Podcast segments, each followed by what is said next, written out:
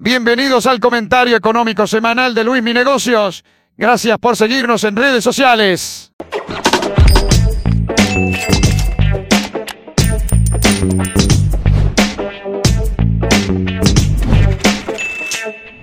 Hola a todos y bienvenidos al comentario económico semanal de Luis Mi Negocios. Este comentario económico que va de esta semana, que es 19 de septiembre, prácticamente al 25 de este mes. Eh, ¿Qué datos económicos tenemos importantes esta semana? Bueno, Comenzamos con el dato que este miércoles la Reserva Federal de los Estados Unidos, que es el Banco Central más importante prácticamente del mundo, va a tomar una decisión muy contundente que es elevar las tasas de interés. Sabemos que la semana pasada el dato de inflación salió, eh, se esperaba un poco mejor, no salió tan bueno, eh, ubicando la tasa de inflación anualizada en un 8.3%, lo cual pues sigue siendo bastante, bastante elevada, muy lejos del objetivo de la Reserva Federal que es de un 2%, razón por la cual eh, pues volvió a activar las alertas en Wall Street, sobre todo en el alza de tasas de interés. Incluso había muchas personas que pronosticaban que iba a haber un alza de tasas de interés del 0.50%, pero al final pues ya la probabilidad está que va a ser un alza del 0.75%, es decir, tres cuartos de punto el día miércoles con un 81% de probabilidad. El dato de la inflación de la semana pasada pues dio paso incluso a que algunas personas pensaran que, eh, más bien que algunos analistas dieran por, por hecho de que incluso esa alza pudiera ser hasta de un 1%, lo cual en mi opinión es bastante agresivo, pero esa, esa probabilidad existe con un 21% del consenso de analistas. Entonces, em, yo que creo que va a ser una alza de, tres cuartos eh, de punto. ¿Qué quiere decir esto? Que en realidad el crédito se vuelve más caro, tres cuartos de punto. Si había un crédito de un 10%, por ejemplo, a tasa variable, pues probablemente suba a 10.75%. Este es el arma que actualmente tiene la Reserva Federal para poder contrarrestar los efectos inflacionarios, no solamente Estados Unidos. Por ejemplo, esta semana también va a haber reunión de lo que es el Banco de Japón y el Banco de Inglaterra y el Banco de Suiza, en donde lo que van a hacer es eh, pues ver cómo van a ir moviendo sus piezas en el ajedrez para también contrarrestar esta inflación que es un fenómeno completamente eh, global, ¿no? Eh, países, vemos también cómo en estos momentos países como Estados Unidos, países como China, pues están ralentizando su economía. Hay encuestas empresariales que dictan que de alguna manera también está bajando el consumo en esos países, razón por la cual pues da pie a que probablemente exista una recesión económica para el año de 2023. Y aquí hay dos datos bastante interesantes que vi esta mañana y se los quiero compartir. Tanto el Banco Mundial como eh, BlackRock pues eh, concuerdan que va a haber una recesión fuerte para el año de 2023. Eso es lo que estipulan de acuerdo a dos documentos que leí esta mañana. El primero de ellos es del Banco Mundial en el cual eh, nos dice que va a haber una pues una recesión inminente en el sentido de que pues los, los bancos centrales están cada vez subiendo más tasas de interés a, con efectos de contrarrestar esta inflación. Eh, de hecho, David Malpass, que es el presidente del Banco Mundial, dijo tal cual y lo estoy leyendo. El crecimiento global se está desacelerando bruscamente y es probable que se desacelere aún más a medida de que más países caigan en recesión. Eh, de acuerdo con Malpass, también lo que decía es que él eh, como tal analiza o cree que un alza del 2% en tasas de interés, esto adicional a lo que ya se ha subido, es necesario para eh, aún así seguir contrarrestando los efectos inflacionarios, pero él cree que eso, ese aumento ni siquiera va a ser suficiente para regresar a los niveles de inflación que teníamos antes de la pandemia, que era aproximadamente de, del 2%, ¿no? Estamos muy alejados de esa cifra. Pero también aquí hay que declarar algo. Mantener recesiones con una tasa de inflación elevada es muy peligroso. Y esto sucedió, por ejemplo, en la década de los 80. La recesión que hubo en el año de 1982, que en buena parte eh, pues tuvo una inflación un poco alta, desencadenó crisis en más de 40 economías, incluyendo eh, varias economías de vías de desarrollo, por lo cual se considera a los 80 como una época perdida en cuanto al crecimiento económico. Por eso es importante que eh, en sí los bancos centrales no bajen la guardia con el tema inflacionario y que esto nos ayude pues a todos a pues a evitar una década perdida en crecimiento económico como lo tuvimos en el pasado. Eh, cabe mencionar que BlackRock, por ejemplo, también consideró que el hecho de que las reservas federales de alguna manera, bueno, en que el, más bien BlackRock consideró que el hecho de que los bancos centrales estén constantemente subiendo sus tasas de interés, pues va a tener efectos evidentemente que van a desencadenar en recesiones económicas, lo cual de alguna manera pues también nos preocupa, a todos, pero eh, hay maneras de cómo invertir y cómo sacarle provecho a estas recesiones. BlackRock como tal, ellos dicen que siguen con su táctica y siguen su estrategia de cada vez incrementar un poco más sus portafolios en renta fija, principalmente en deuda corporativa. Explico muy brevemente lo que es una deuda corporativa. Una empresa como tal, a lo mejor que tenga una alta calidad, que podemos hablar, por ejemplo, de una Coca-Cola, ¿no? Imaginemos que Coca-Cola requiere mil millones de dólares para construir una nueva planta de refrescos. Entonces, en vez de pedirle dinero prestado a un banco o a cierto grupo de personas, pues va al mercado de valores y ofrece deuda corporativa a cambio de que los inversionistas le presten dinero y él regresa, la empresa regresa un interés. Así es como funciona la deuda corporativa que tradicionalmente paga mucho más que una deuda gubernamental.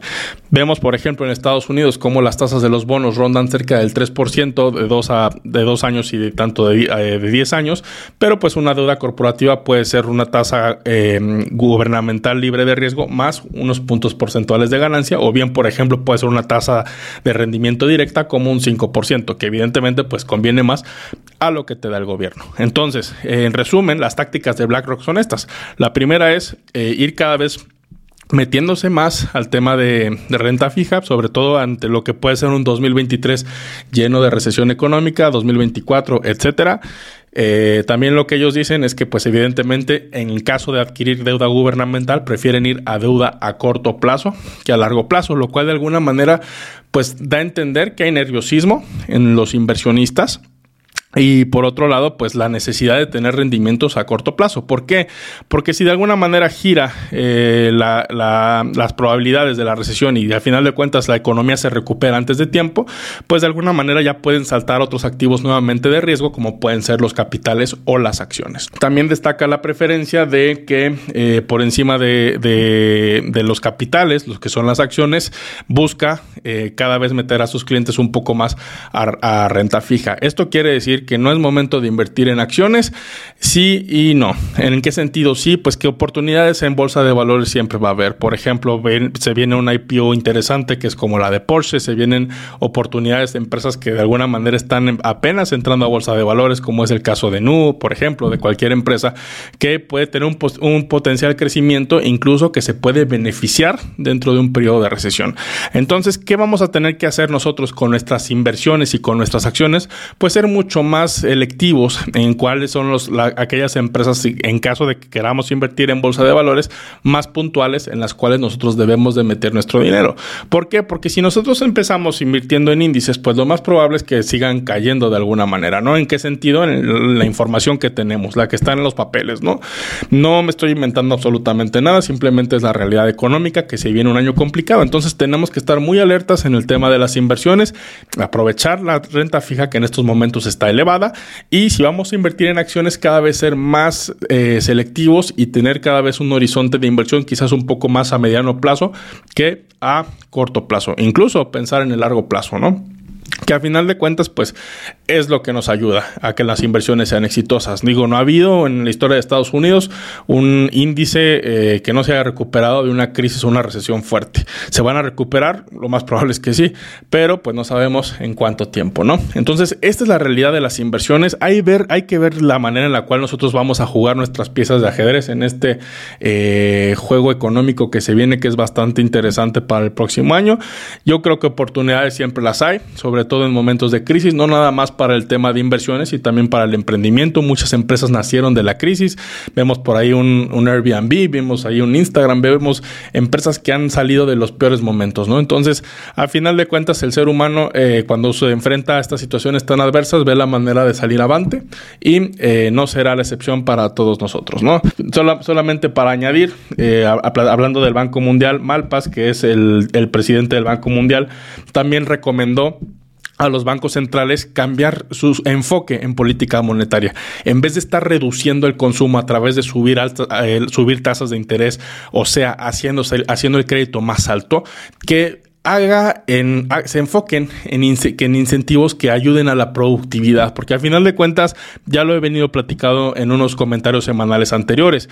Lo que estamos viviendo hoy en día tiene mucho que ver con la pandemia en el sentido de que pues no se trabajó en un periodo muy largo de tiempo en la pandemia por obvias razones, que todos estábamos encerrados, pero no caímos en una crisis o una recesión fuerte por el tema de que pues hubo deuda, ¿no? Trajimos dinero del futuro para sobrevivir en el presente. Pero ahora que llega el momento de pagar ese dinero, necesitamos productividad. El problema que existe también es que, pues, de momento, eh, las, las, cadenas de suministro globales siguen siendo afectadas tanto por precios de combustible que siguen elevados, que si bien han ido bajando, siguen elevados. Y dos, pues, la inconsistencia, sobre todo de países manufactureros de excelencia, como es el caso de China. Pero aún así, él insiste en ese enfoque. Hay que producir, hay que crear economía, hay que crear dinero, porque de lo contrario, la recesión pudiera ser mucho más fuerte de lo esperado. Entonces, en resumen, eh, tanto BlackRock como Banco Mundial ven una recesión en 2023. ¿Qué tan profunda sea? Pues solamente la historia nos los dirá. Pero en estos momentos, pues lo que tenemos que ir haciendo es irnos preparando. ¿Cómo? Ya lo platiqué. Eh, yo concuerdo mucho con el, con el punto de vista de BlackRock, que es ir transfiriendo poco de nuestro activos de riesgo un poco a renta fija y lo que tengamos en activos de riesgo, como por ejemplo puede ser acciones o por ahí alguien que invierte en criptodivisas, que sea muy selectivo en las acciones, empresas o proyectos que esté invirtiendo, porque sí pueden haber oportunidades aún en los peores momentos, pero va a requerir mucho más trabajo de nosotros, ¿no? Eh, porque pues si nos vamos a invertir en fondos indexados y seguir el, el crecimiento de las economías en general, muy probablemente nuestros rendimientos sean no los óptimos, ¿no? Ya para alguien un poco más avanzado, pues puede ir ahí con, con eh, ventas en corto, ETFs inversos y cuestiones así. Pero yo lo que aconsejo es eso, ¿no? Seamos prudentes, eh, no es una novedad, el mercado está un poco temeroso ante lo que pueda suceder y eh, pues aquí en Luis Mi Negocio seguiremos informando de cómo podemos nosotros mejorar nuestras inversiones paso a paso. Así que, pues bueno, les recuerdo a todos que tenemos también un webinar de Aprende a Desde cero. Es el próximo primero de octubre. Más información en luisminegocios.com diagonal cursos. Entonces, pues bueno, gracias por estar atentos aquí al podcast de Luis Mi Negocios en los comentarios de económicos semanales. Gracias por suscribirse a YouTube, a Spotify y en Apple Podcast, donde semana tras semana estaremos informando del acontecer económico y las noticias más importantes de la semana para que tomemos mejores decisiones de inversión. Muchas gracias por seguirme y hasta la próxima.